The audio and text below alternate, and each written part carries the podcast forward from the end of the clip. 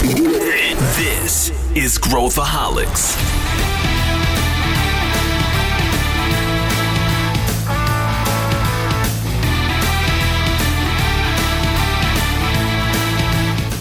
Olá pessoal, aqui é Pedro Weingärtner e esse é Growthaholics, o podcast da ACE para quem gosta de inovação e empreendedorismo. E hoje a gente vai debulhar o nosso amigo Elon Musk. Para quem é fã de inovação, para quem é fã do que está acontecendo aí nas empresas do Elon Musk, a gente vai tentar dizer o que que a gente gosta, o que que chama atenção de tudo que o Elon Musk está fazendo hoje com o título O que podemos aprender com as loucuras de Elon Musk, título dado por inclusive uma das nossas participantes, que é a Renata Sagrade. Tudo bem, Rê? Oi, Pedro, tudo bem? Tudo ótimo, animadíssima com esse tema hoje. Você, a Renata, inclusive, botou o título, inclusive se candidatou para participar, porque ela queria debater o tema. E também temos aqui o nosso, nosso já tarimbado, o nosso já é, conhecido pelos ouvintes do Growthaholics, Luiz Gustavo Lima, vulgo LG. Tudo bem, LG? Tudo ótimo, Pedro. Que satisfação estar com Renata Sagrade e Pedro Van Getter em mais um episódio da Growthaholics. E LG que fala direto de, de Sorocaba? É isso aí? Onde, onde você está, LG? Vinhedo, Vinhedo. Vinhedo, Vinhedo. LG que fala de Vinhedo. Então está, estava agora caminhando é, no mato e, e, contemplando a natureza e veio agora aqui só para essa gravação. O que a gente queria fazer hoje aqui é cada um fala uma, da, uma das coisas que, que nos chamam a atenção aí sobre o Elon Musk e aí a gente parte disso e, e, e sai, sai rifando em cima. Isso. O Elon Musk, de todos os empreendedores que existem hoje no mercado, talvez ele seja o mais polêmico, o menos padronizado com que a gente entenderia que é um empreendedor na área de tecnologia e também o empreendedor que está mais esticando a corda do que é possível fazer, trabalhando com setores que normalmente a gente não encara como setores de, uh, de startups, ou enfim, ele está fazendo carros, ele está fazendo foguetes, ele está conectando coisas no cérebro das pessoas, cavando túneis, criando lança-chamas e, e, e, shorts, e, enfim, tem muita coisa aí que ele está fazendo e geralmente ele flerta do físico com o digital e ele empacota as coisas também de um jeito diferente. É um pouco sobre isso que a gente quer falar. E para dar uh, abrir aí o nosso debate, eu acho que talvez o que eu acho que o que me chama mais atenção de tudo que o Elon Musk faz é um, esse master plan que ele tem, essa visão de futuro clara que ele tem de, de onde as coisas devem chegar, do que, que deve acontecer com a SpaceX, por que, que ele criou a SpaceX, porque vai uh, uh, fazer a colonização lá de Marte, que a gente deveria ter um plano B, uh, e ao mesmo tempo colocou a Tesla para que a gente consiga resolver o que a gente tem hoje enquanto meio ambiente, então reduzindo o nosso, o nosso, nosso consumo de, de, de carbono. Uh, então, eu acho que, que essa visão é muito interessante. E, e, talvez o que me chame mais atenção é que ele parte de uma lógica que. Uh, porque, assim, se a gente quisesse, ah, pessoal, a gente precisa gastar menos petróleo porque o petróleo destrói o meio ambiente. Todo mundo sabe que o petróleo destrói o meio ambiente, no entanto, a gente pega o carro todo dia, dirige, a gente continua usando ônibus, avião uh, e continua estragando o meio ambiente. Por mais que a gente conscientize as pessoas, para a gente realmente mover a agulha, a gente precisa oferecer algo melhor do que elas usam hoje. Né? O velho 10x, né? 10 vezes melhor do que elas usam hoje, para a gente conseguir uh, trocar e acho que a Tesla é um exemplo muito legal disso. Ele pegou o design do carro e falou: legal. Até então, o carro elétrico era aquele carrinho, parecia aquele carro de golfe, aquela coisa feia, aquele carro que não anda, que anda lento, que, que demora para carregar, que, enfim, todo o processo de pensar sobre um carro elétrico não era o carro cool, não era o carro que você vai levar para uma, para uma festa, para uma balada e deixar ele na frente da balada com orgulho. E aí ele cria um carro que é melhor do que a opção que a gente tem hoje de carros que são movidos a combustíveis fósseis. E aí faz com que exista uma migração do interesse uh, uh, de um lado para outro. E aí, ao fazer isso, ele consegue ter um impacto positivo. Então, ele usa o design, ele usa o entendimento de quem é o cliente, como, como o cliente pensa, para colocar um produto na mão desse cliente que seja um produto uh, diferente, um produto melhor, um produto mais acessível, que basicamente é um computador sobre rodas e, e, e imagina, o teu carro atualiza durante a noite o software. Quem é que imaginar esse tipo de coisa uh, atualmente? Eu acho que isso que o Elon Musk faz é um pouco uh, que o, o que o ex-sócio dele, aí, aí não é ex-sócio porque ele ainda é investidor da, da, da SpaceX, o fundo dele, mas o que o Peter Thiel disse, né? Ele falou, uh, não sei, é algo na, na casa do, uh, nos prometeram carros voadores, mas nos entregaram 140 caracteres. E, e eu acho que o que o Elon Musk consegue entregar os carros voadores ou, ou entregar essa visão de futuro que vai além do software e, e, e acho que isso que me chama muito a atenção nele, independente de qualquer outra coisa. O que, que vocês acham? Faz sentido isso? Acho que faz. É, eu tenho um ponto aqui que é, essa visão, esse visionário, na verdade, ele poderia ser um lunático se ele não entregasse a visão dele, né? É, em algum momento ele realmente extrapola nas ideias, ele fala que ele realmente vive o sonho, é, mas mesmo a, te a, Tesla, né, que ele criou, e todo mundo ainda duvida, duvida da lucratividade, duvida de onde vai chegar, mas ele está conseguindo entregar, já é a montadora mais valiosa do mundo, a marca de, de carros mais valiosa do mundo, então mostra que ele, ele é visionário, ele viaja nos sonhos dele, né, até onde ele pode chegar, ele estica muito a corda, mas ele também entrega, ele dá um jeito, ele dá seus pulos, ele mostra o resultado, ele mostra que é possível, ele mostra que dá para fazer um carro elétrico muito melhor, que não ele, ele não sossega, ele não não aceita o, o medíocre, né? Então eu acho que isso é o que torna ele assim tão, tão fora da curva dentro do, dos empreendedores e também né um pouco excêntrico um pouco de deixar todo mundo meio a imprensa mesmo tem uma visão super cética do que efetivamente o Elon Musk é capaz de fazer, o que ele é capaz de entregar e o que é só sonho dele. Ouvindo vocês agora, né, uma coisa que eu fiquei pensando é o seguinte, fazendo uma analogia muito doida aqui, mas o Elon Musk é muito doidão nesse sentido, então acho que vale a pena. O Anderson Horowitz escreveu um texto chamado Software is Eating the World, né? Ficou famoso no The Wall Street Journal, que o mundo é um mundo muito mais tecnológico, digital, especialmente por conta do software. E o Elon Musk viveu uma onda muito forte de meios de pagamento, de criar o PayPal, junto com o Peter Thiel, que o Pedro comentou agora.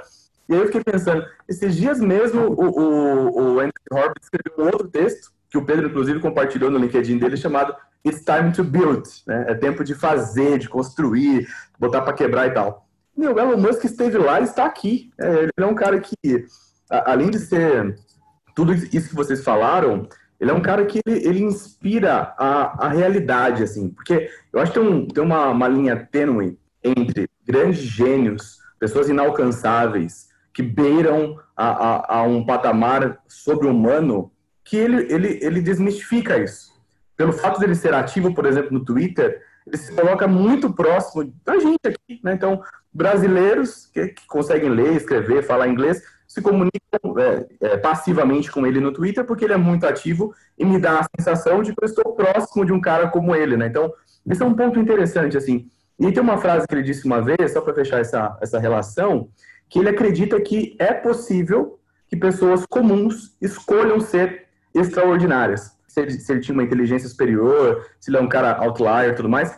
Acho que, tirando a parte de hard skills, o soft mostra muito isso, né? Quando ele bota para fazer traz gente boa para trabalhar com ele, esse tipo de coisa, ele mostra que é possível tem como você ser um idealista, um visionário, e ao mesmo tempo tangibilizar isso em boas entregas, assim como está fazendo de telha com energia solar aos carros e foguetes.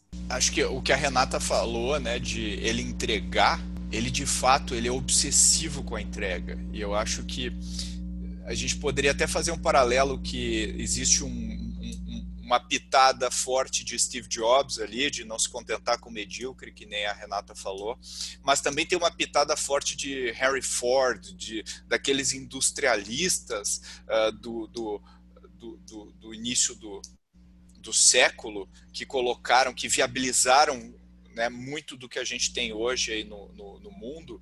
E me lembra uma história do Elon Musk que eh, onde começou toda essa toda essa eh, essa história da SpaceX e ele queria fazer a ele queria ele, ele queria na verdade fazer uma ação de PR ele queria levar alguma coisa para o espaço. E aí ele pô quem é que tem foguete? Não os, os, os russos têm foguetes então nós vamos pegar e vamos comprar um foguete dos russos então ele pegou basicamente toda a grana que ele ganhou com o exit do, do PayPal entrou num avião é, com, com, algum, com dois amigos, foi para a Rússia tentar negociar com os caras, falou, eu quero comprar um foguete, quero, eu pago tanto, enfim. No fim, não conseguiu comprar o tal do foguete.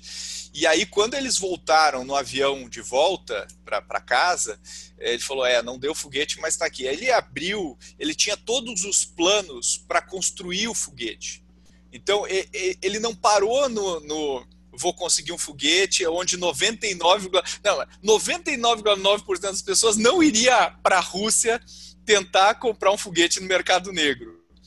É, supondo que fossem, 99,9% das pessoas não voltaria com planos para construir foguete. Então, ele entrou no nível de detalhe para construir um foguete, para entender como é que o foguete funciona, como fabricar, e eu, eu, acho que isso é uma outra característica dele. Ele vai no detalhe, ele dorme na planta da Tesla para garantir que, que a fábrica vai funcionar. Ele, ele tem esse nível de execução, mas não é só o nível gerencial das coisas. Ele vai lá e ele quer entender a fundo. Né? No livro dele, quando a gente lê a biografia, a história é que o Elon Musk senta do lado de um engenheiro lá da, da fábrica, ou quer que seja, até extrair tudo que está na cabeça desse engenheiro, tá? Mas isso aqui, isso aqui. Quando ele entende, ele vai e, e, continua. Então, acho que ele tem essa coisa incansável de entender as coisas e, tecnicamente, ele, ele, hoje ele é um engenheiro de foguete. O Elon Musk é um engenheiro de foguete. Você larga ele, ele consegue pensar e, e, e entender como, como construir um foguete. Né? Então, acho que isso é muito legal. E, ao mesmo tempo, ele vai lá e coloca um método Lean, né? testando foguete, imprimindo o motor com impressora 3D para não ter o parafuso lá. Então ele coloca todos esses elementos aí do mundo das startups para coisas que são absolutamente uh, que estavam absolutamente descasadas desse mundo, né? Acho que, que tem uma coisa interessante no, no uso do Lean, essas coisas todas, Peter, que é o seguinte: é, muito raramente, tanto na leitura de biografias quanto no dia a dia, conhecendo caras muito diferenciados, desde milionários, bilionários, até pessoas que estão em outras áreas que não são áreas de negócio, mas que são muito fora da casinha. Acho que o ponto central aqui, que não aparece tanto, porque tem, tem uma questão de marketing mesmo, de uma, uma camada de, de brilhantismo, é que ele não é tudo isso sozinho, né? Com certeza absoluta, ele não é tudo isso sozinho. Tem um monte de gente em volta dele que tá, ele, é, ele é engenheiro de foguete, sem dúvida, sem dúvida absoluta. Agora, tem um engenheiro ferrado de bom lá, que é um cara ou passou pela NASA, o cara veio do MIT, alguma coisa do tipo, que senta com ele e ajuda, tangibiliza para ele conceitos de forma que ele consegue entender, e a partir disso ele constrói em cima da visão dele. Então acho que isso se dá em todas as áreas, em todos os negócios. Muito dificilmente, nunca vi na vida alguém que fizesse tudo sozinho. São pessoas muito boas em volta que ajudam a se destacar.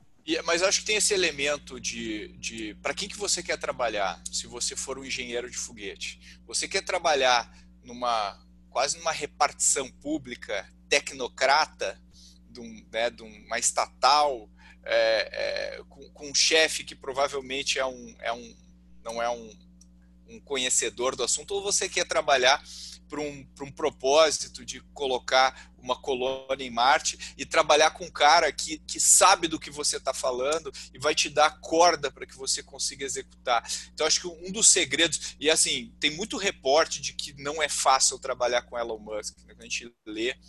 Mas, mas por outro lado, uh, não, não era fácil trabalhar com Steve Jobs, não era fácil trabalhar com, com, com, boa parte dos caras que criam o futuro. É, não, não, você não pode ser normal e, e, e, e, fazer o que esses caras fazem. Então tem uma é, o pêndulo quando ele pende para um lado, obviamente ele deixa o outro lado é, descoberto.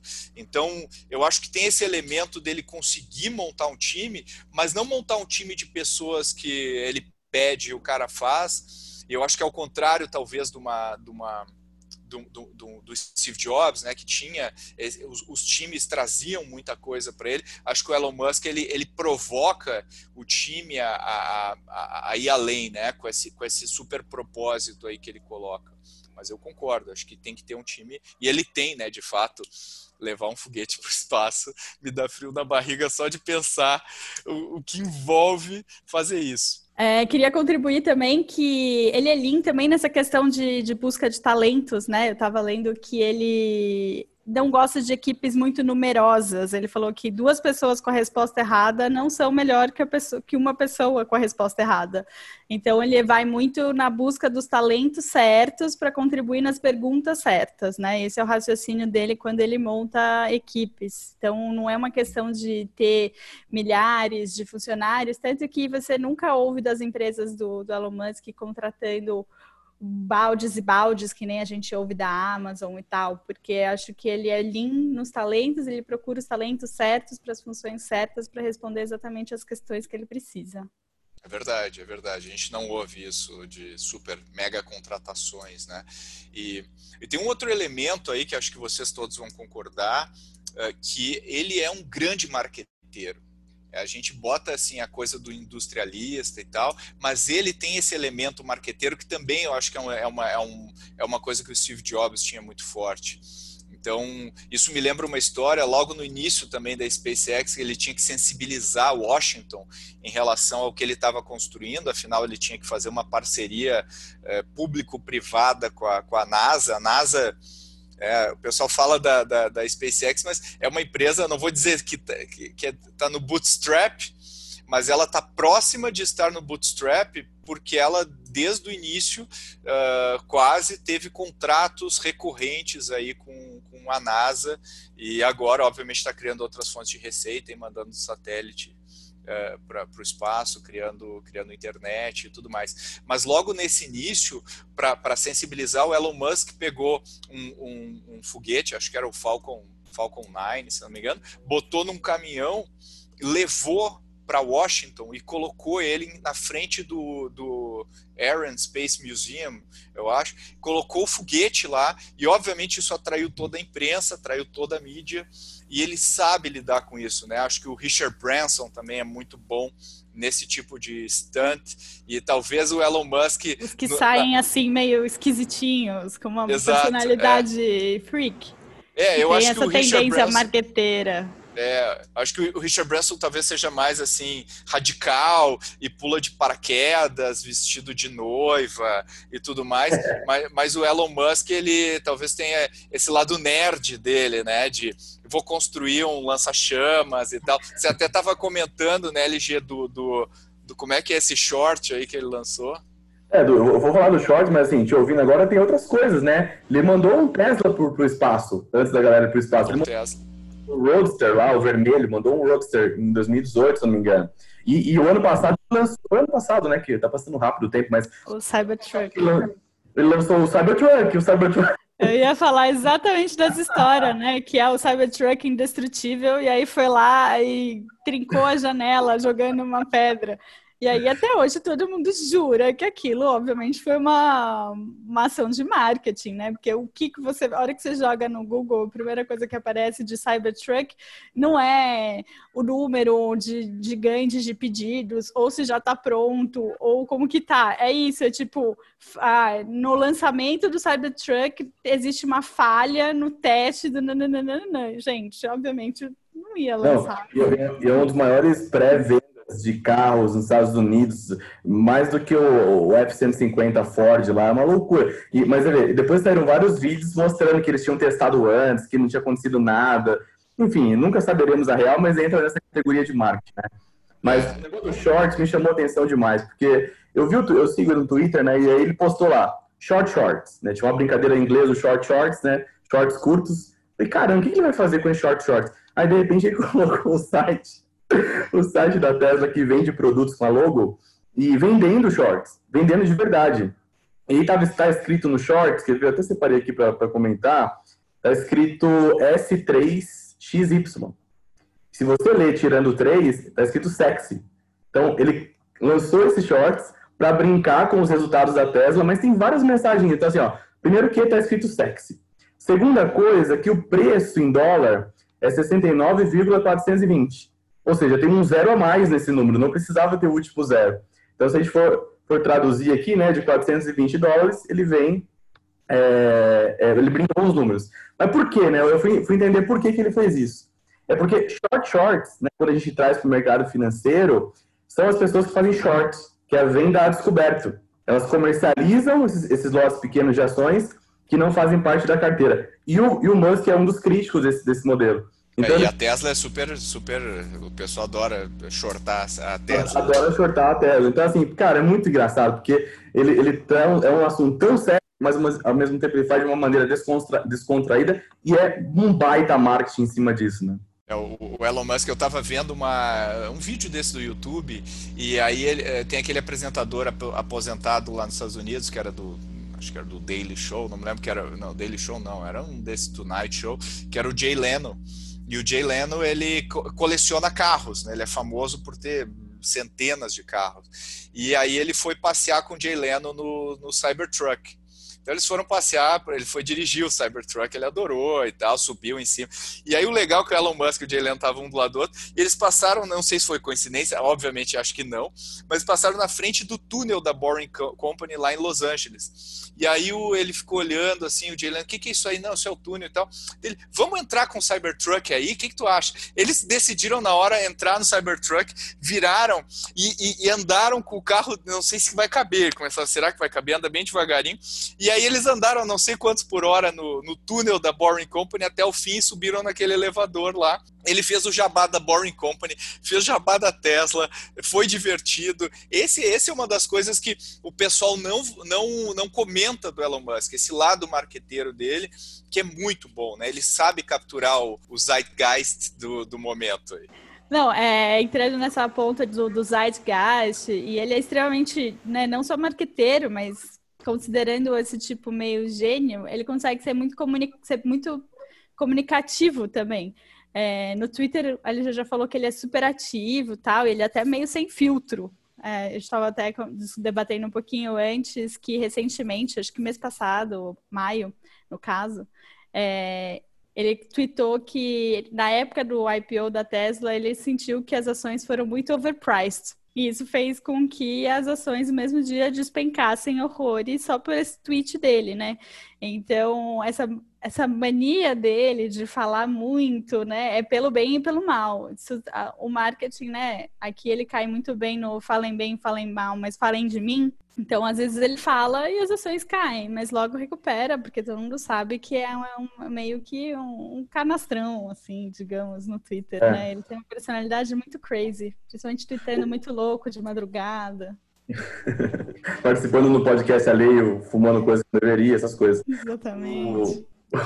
eu acho que tem uma coisa também é, sobre isso, que eu acho que é um lessons learned, assim, uma lição para brasileiro especialmente, que esse dia eu vi um artigo falando por que, que o brasileiro critica, é, julga pessoas que trabalham bem o marketing pessoal. Porque tem, tem um certo consenso, assim, uma, uma, cultura de underdog, um pouco mesmo, né, de, de cachorro vira-lata, de que as pessoas que fazem marketing de, demais, elas não têm conteúdo, não entregam e tal, por, por alguma razão que eu não conheço. De repente alguém que está ouvindo aqui conhece e pode mandar para a gente depois, mas a gente tem um pouco disso como brasileiro. Não, isso aí é marqueteiro, isso aí, isso aí, ó, isso aí é só bullshit, isso aí só, só, só fala. E fala ele, muito. Fala muito. E ele fala muito, faz tudo isso que a gente está falando aqui agora, e a gente está falando sobre isso aqui agora, e ainda assim ele é o cara que é e tem tudo que tem, né? Eu acho que tem um aprendizado interessante aí que é dá sim para você ser um cara que entrega, um cara consistente e ao mesmo tempo ser bom de comunicação e fazer marketing a lá, a lá, a lá Elon Musk, mas muito eu acho que o grande cara disso é o que o Pedro já citou, que é o Richard Branson, né? Por muitos anos a imprensa só falava do Richard Branson nesse sentido. É, eu acho, acho, que tem essa, esse lado aí de, de, ser marqueteiro ser pejorativo no Brasil, a gente não reconhece isso como sendo algo, algo, algo, algo positivo, mas também acho que tem essa coisa do, do botar ovo e cacarejar. E, e, aí, se o cara só cacareja, que é o que é o, talvez seja o estereótipo do marqueteiro, a gente já fica meio desconfiando. No caso do Elon Musk, ele obviamente bota ovo e cacareja.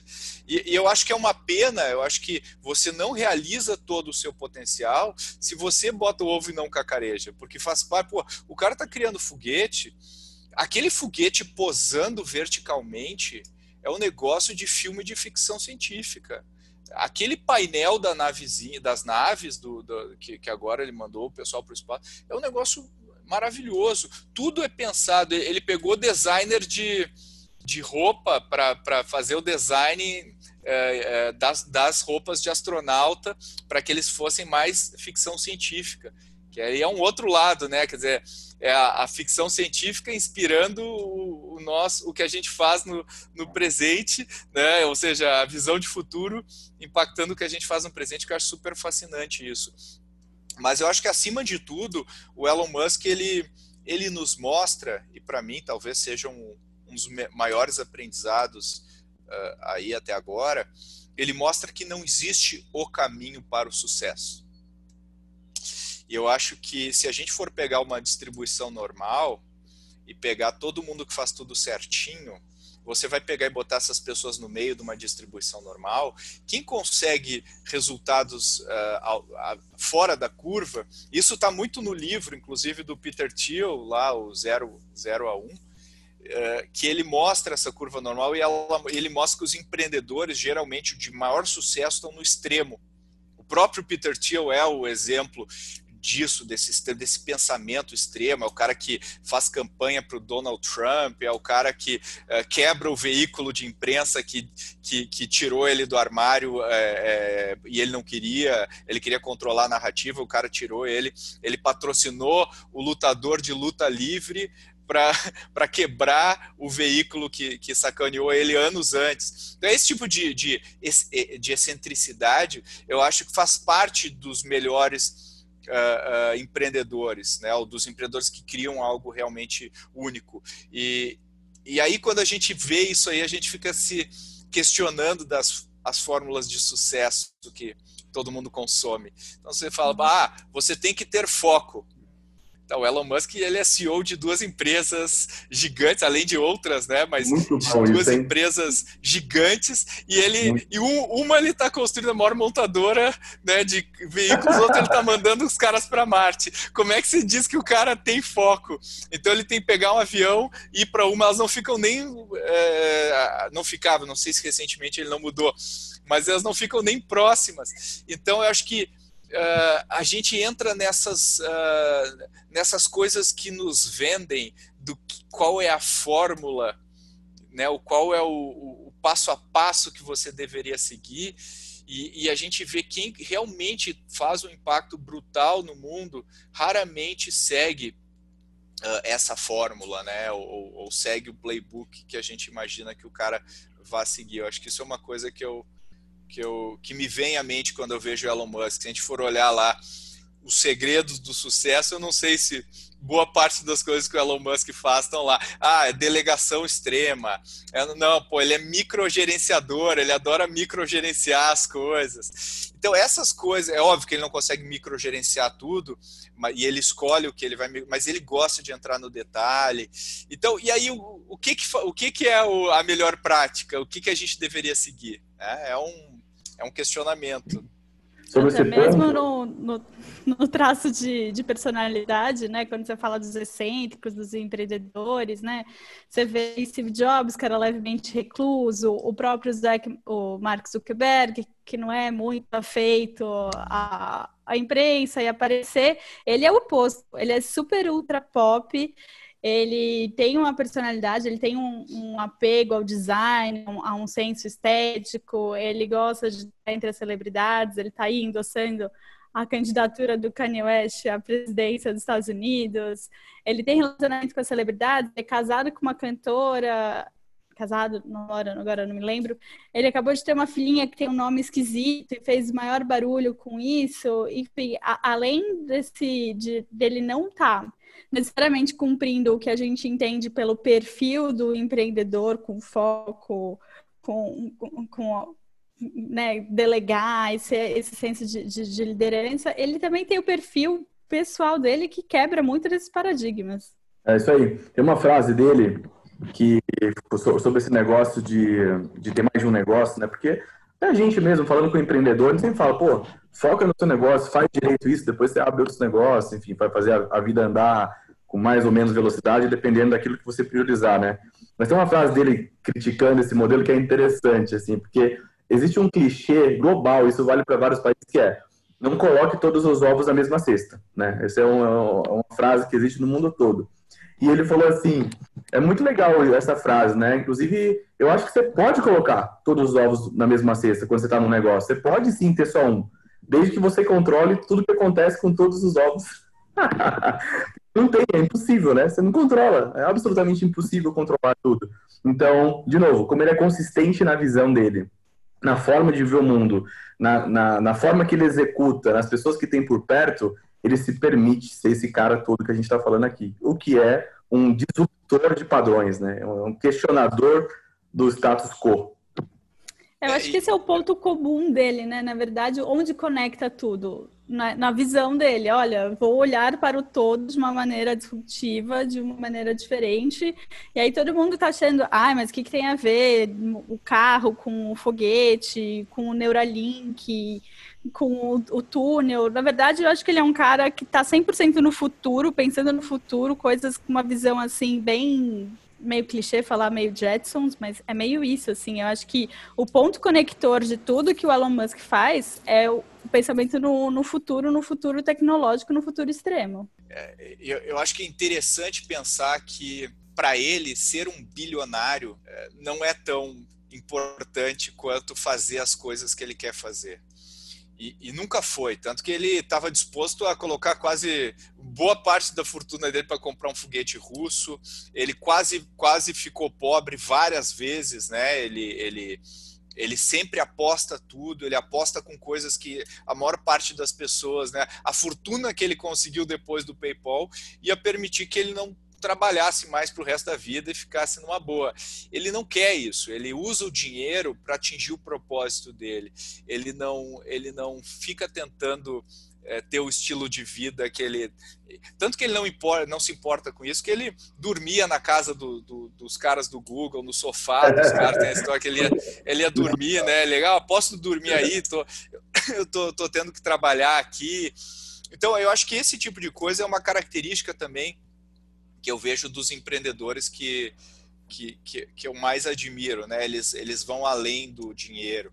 O dinheiro vira uma consequência do trabalho que eles estão fazendo. Eu não me admiraria que o Elon Musk, hoje ele é um bilionário e a gente sabe, né, o tamanho da fortuna dele, que ele se tornasse provavelmente um dos, top 3 aí, homens mais ricos do mundo, pessoas mais ricas do mundo, porque o valor que ele está criando, quando a gente pensa assim, qual que é o futuro de uma de uma SpaceX? Como é que a gente mede se a gente fosse investir na empresa? Como é que eu calculo o TAM, o Total Addressable Market da, da SpaceX? quanto que vale a economia de Marte, né? Como é que a gente calcula esse tipo de coisa? Uh, então, são coisas que a gente não consegue nem pensar em como calcular. Eu acho que esse, esse nó que dá na nossa cabeça é o que bons empreendedores fazem, que na hora que a gente está vivendo, parece que é uma maçaroca, parece que é um negócio que é pouco claro, mas se a gente olhar com distanciamento daqui a 20 anos para tudo que tudo que estava acontecendo agora, a gente vê o impacto de uma pessoa, de uma pessoa no mundo, como que uma pessoa consegue é, é, movimentar uma, uma, um planeta inteiro, né, ou numa direção, ou movimentar um mercado inteiro numa direção. Então, acho que isso que eu acho que, que, que me chama atenção, que me que faz com que eu admire esse, tipo de pessoa, né, no, no, no nosso planeta hoje. É, e, e, é de verdade, não é de, não é por demagogia. É, tem, tem uma frase que ele falou semana passada, semana passada e assim, a Tesla, nesse momento, imagino que quando esse podcast estiver ao ar, ela continue, mas talvez não, porque o preço de ações varia, mas nesse momento a Tesla é a montadora mais, mais valiosa do mundo, né? E aí assim, falou, ô Elon, é, a Tesla hoje vale mais que a Honda, a Ferrari, a BMW, a General Motors e a Nissan juntas. Você tá X bilhões mais bilionário. Ele só respondeu assim, do tipo, não estou preocupado com isso, qual é a próxima pergunta? Ele desqualificou completamente o fato de ele ter ganho X bilhões nessa, nessa valorização. Então, é, não é demagogia, não, é, é de verdade mesmo, ele leva isso a sério mesmo. E aí a gente deixa aqui o disclaimer que tudo isso é verdade no momento da gravação desse podcast, até talvez o próximo tweet dele que derrube todo, tudo isso. Fica o disclaimer quando você estiver ouvindo esse episódio mas é isso que eu acho legal, né? Acho que é isso que eu acho legal dos tempos que a gente vive hoje e, e, e do impacto que uma pessoa pode ter, como eu falei.